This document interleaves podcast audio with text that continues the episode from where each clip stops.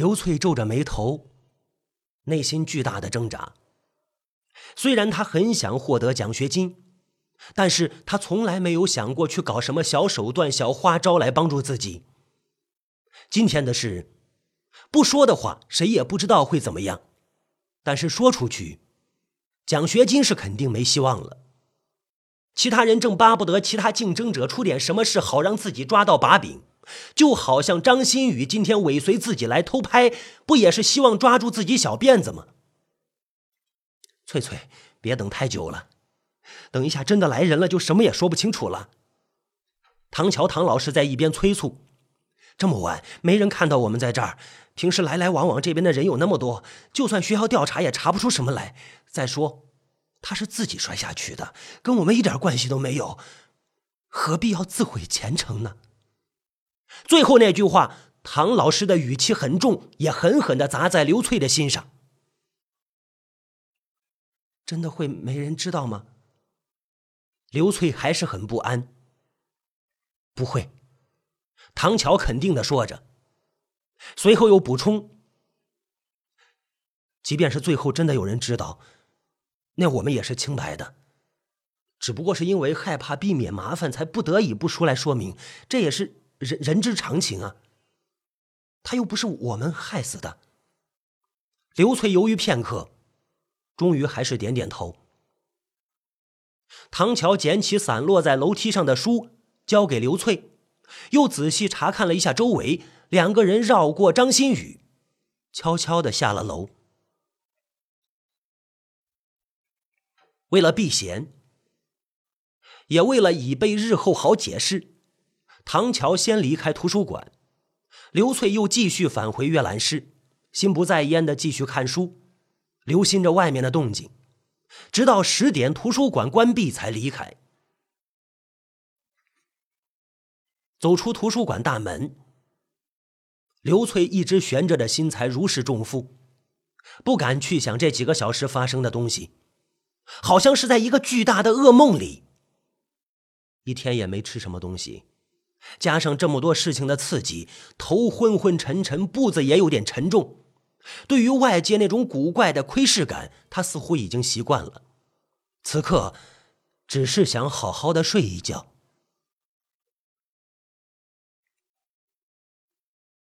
好不容易走到宿舍门口，啊，口袋里的手机嗡嗡的震动起来。刘翠摸出手机，是唐乔的短信息。这条短消息让他好不容易才回到胸腔里的心脏再一次提到了嗓子眼。短信里只有一句话：“张馨予的手机。”看到这条短信的刘翠脑袋嗡的一下膨胀起来，他当然知道是什么意思。那个天台上的闪光，咔嚓一声，想必是张馨予用手机拍摄时不小心忘记了调闪光灯的结果。但是他们竟然忘记找到张馨予的手机，那里边很可能还存着他们俩状似亲密的照片。别人追查起来的话，就什么也说不清楚了。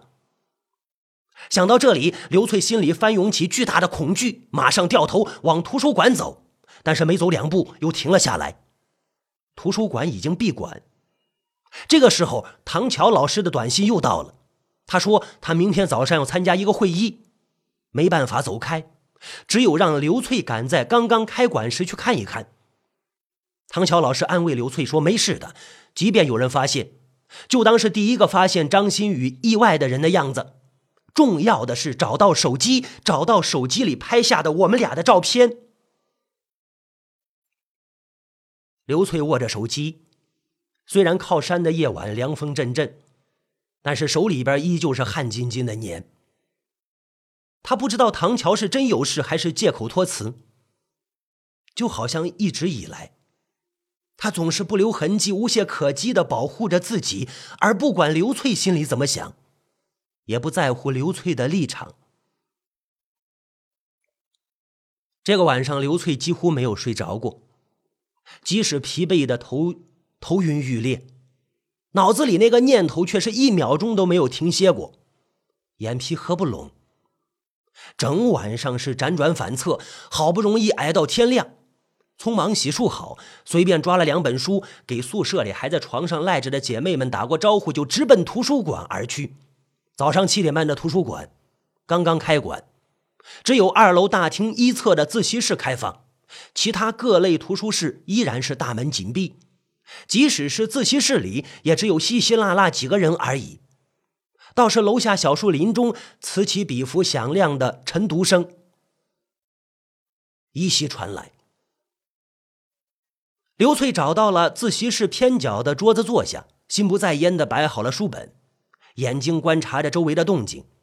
大家都在利用早上珍贵的时间埋头看书，见没有人留意自己，刘翠忍着咚咚的心跳，装着自然的拿着手机，装着打电话的样子，一边小声说话，一边踱出了阅览室，往楼上走去。三楼、四楼、五楼，越靠近天台。内心的慌张越强烈。昨天因为天黑，对那一幕景象看得不怎么分明。现在天色大亮，刘翠不知道等一下看到那个倒地的尸体，自己会不会马上崩溃失声尖叫。她更加不敢想象自己还要去翻找死人的衣兜去找手机。想到这一点，她就浑身汗毛倒立。双脚终于把她带到这里，通往天台楼梯的小平台。刘翠面色苍白的看着地面，冷汗一滴滴顺着脸颊淌下来，她却毫不自知。哎，同学，你怎么啦？从天台上下来一个校工，对着愣在楼梯上、脸色古怪的刘翠，好心的询问。啊，刘翠这才缓过神来，结结巴巴的说：“啊，自己想来天台晨读。”然后又迈开脚步。校工虽然觉得奇怪。但是呢，也没再问下去，跟刘翠擦身而过，下了楼。刘翠上了几层楼梯，突然转身叫住正在下楼的校工，小心的问他：“师傅，你早上来这边的时候没有发现什么东西吗？”“啊啊，什什么东西啊？”校工一头雾水。“呃。”没什么，我昨天来这边的时候不小心掉了笔，还以为是掉在这里了。刘翠胡诌了一个理由。校工摇摇头：“哎呀，每天来这里的人那么多，多半是早就被人捡走了。不然你去呃楼下传达室看一看，有没有人捡到？”啊，刘翠木木的点点头，眼睛还盯在那个小平台上，若有所思。昨天晚上还倒在那里失去生命的张馨予，不见了。消失了，没有了。一股冷风穿过门，从天台而来，吹到刘翠身上，犹如巨大的恐惧感，瞬间紧紧的将她包裹住，很窒息的平静。自己的奖学金竞争对手死在自己面前，这件事已经够凶猛了。现在连尸体也不翼而飞，即使是平时冷静有加的刘翠，此刻也已经方寸大乱。从图书馆出来，他想也没想就给唐乔打电话。打通一次被按掉一次，连续好几次之后，他才听到唐乔压抑着带点怒气的声音，问他到底在干什么。这时候他才想起来，唐乔唐老师应该是在会议当中。张馨予不见了，刘翠开门见山的说道：“什么？”我是说，张馨予不见了。他又慢慢重复了一遍。其实有时候这是一种很奇怪的感觉，明明自己就在巨大的恐惧之中煎熬，但是把这种恐惧感加强、扩大、传递给其他人的时候，那种旁观的冷眼竟然会隐隐战胜恐惧，滋生出一点变态的乐趣来。就如同刘翠现在。他很欣赏自己能激起唐乔唐老师的怒气和不安，把他的骄傲破坏的荡然无存。唐乔显然对这个消息也没有什么心理准备，也不方便说什么，急急的告诉刘翠自己散会了会给他电话。刘翠握着手机走了几步，短消息来了，果然是唐乔。是不是他已经被人发现了？应该没有，图书馆很安静。你确定他真的？我确定，确定，非常确定。唐乔唐老师用了极肯定的语气，让刘翠内心中乐观方向的怀疑动摇起来。张馨予真的死了，那又怎么会不见呢？这些问题纠缠着大脑，生疼生疼的。一个早上，刘翠都心不在焉的坐在自习教室里，等待着唐乔的电话，但是手机始终没有响。早上几封简短的短信联系之后，他再试着给唐乔发消息，便再也没有音讯，却也不敢打电话，只能这么等着，等得心里乱乱的，没有底气。一直等到中午，自习教室里人渐渐的稀少散去，看看时间也该吃午饭了。这两天的折腾让刘翠几乎没有吃过什么东西，也该补充一点能量了。想到这里呢，他也开始收拾摊开来一早上的书本，准备去吃饭。突然，那种熟悉的被窥视感又出现了，穿过教室的窗户，紧紧的贴在他身上，像是第二层皮肤，看不到、摸不到，却感觉得出来。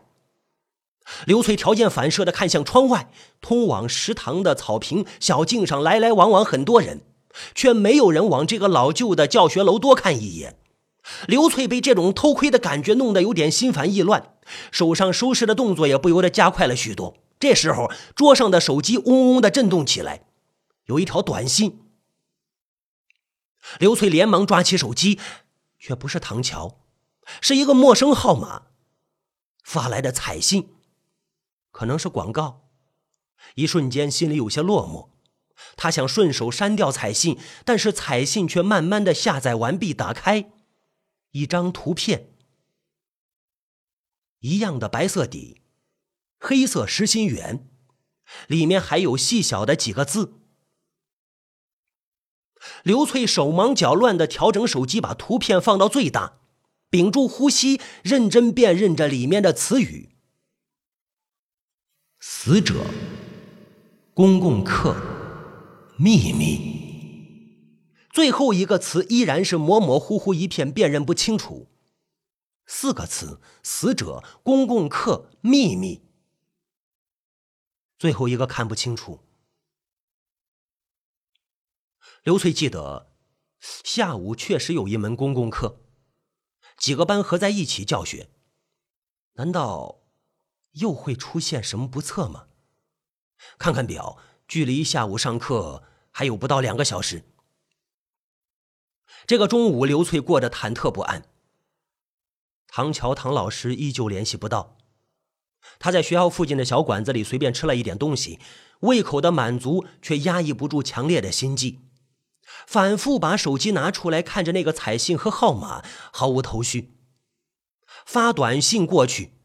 石沉大海，鼓起勇气打电话过去，却听到：“您所拨打的号码是空号。”时间磨磨蹭蹭到了下午一点十五分。刘翠踌躇着，不知道是不是应该去教室。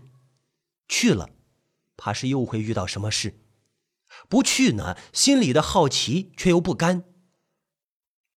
纠结了好一会儿，他还是决定去上课。有那么多人在，还会有什么危险不成吗？公共课那么多人，他在心里默默的给自己壮胆。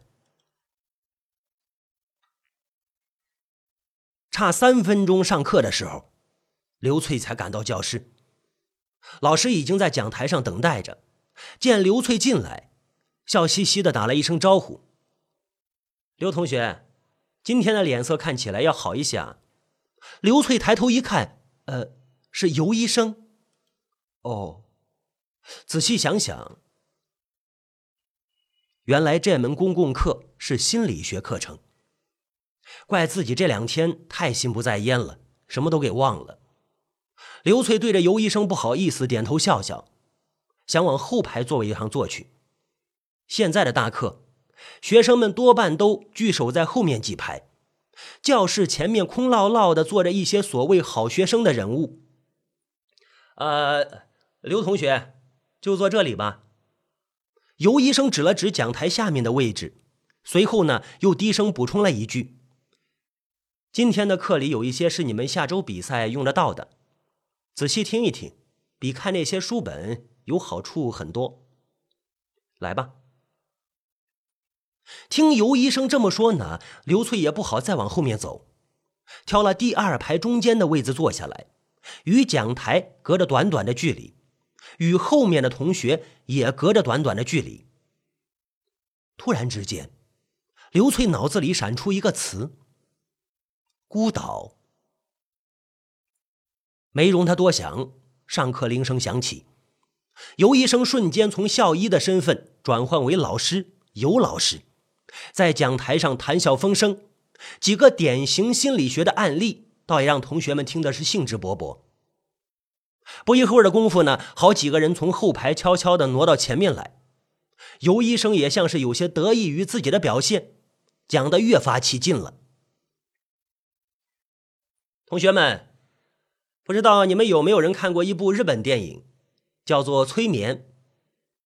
尤医生在讲台上抛出这个问题，台下几个踊跃的声音：“看过，很老电影啦，还不错的片子，男主好帅哦。”看过的同学应该很了解电影的内容，没看过的同学看到这个名字也大概能猜到，啊，电影讲的就是催眠。停顿了片刻，尤医生满意的看着台下一片安静的、眼巴巴看着自己的学生们，微笑着继续讲下去。在心理学上来说呢，催眠是由各种不同技术引发的一种意识的替代状态。此时的人对他人的暗示具有极高的反应性，是一种高度受暗示性的状态，并在知觉、记忆和控制中做出相应的反应。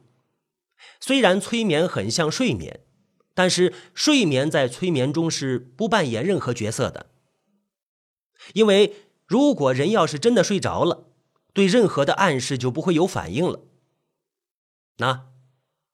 尤医生一边说，一边从讲台上的手提包里取出一个小东西。讲了这么多，那么到底催眠是什么呢？有没有同学愿意试一试啊？他向着台下展示着手中的小物件，一个系着绳子的小铁球。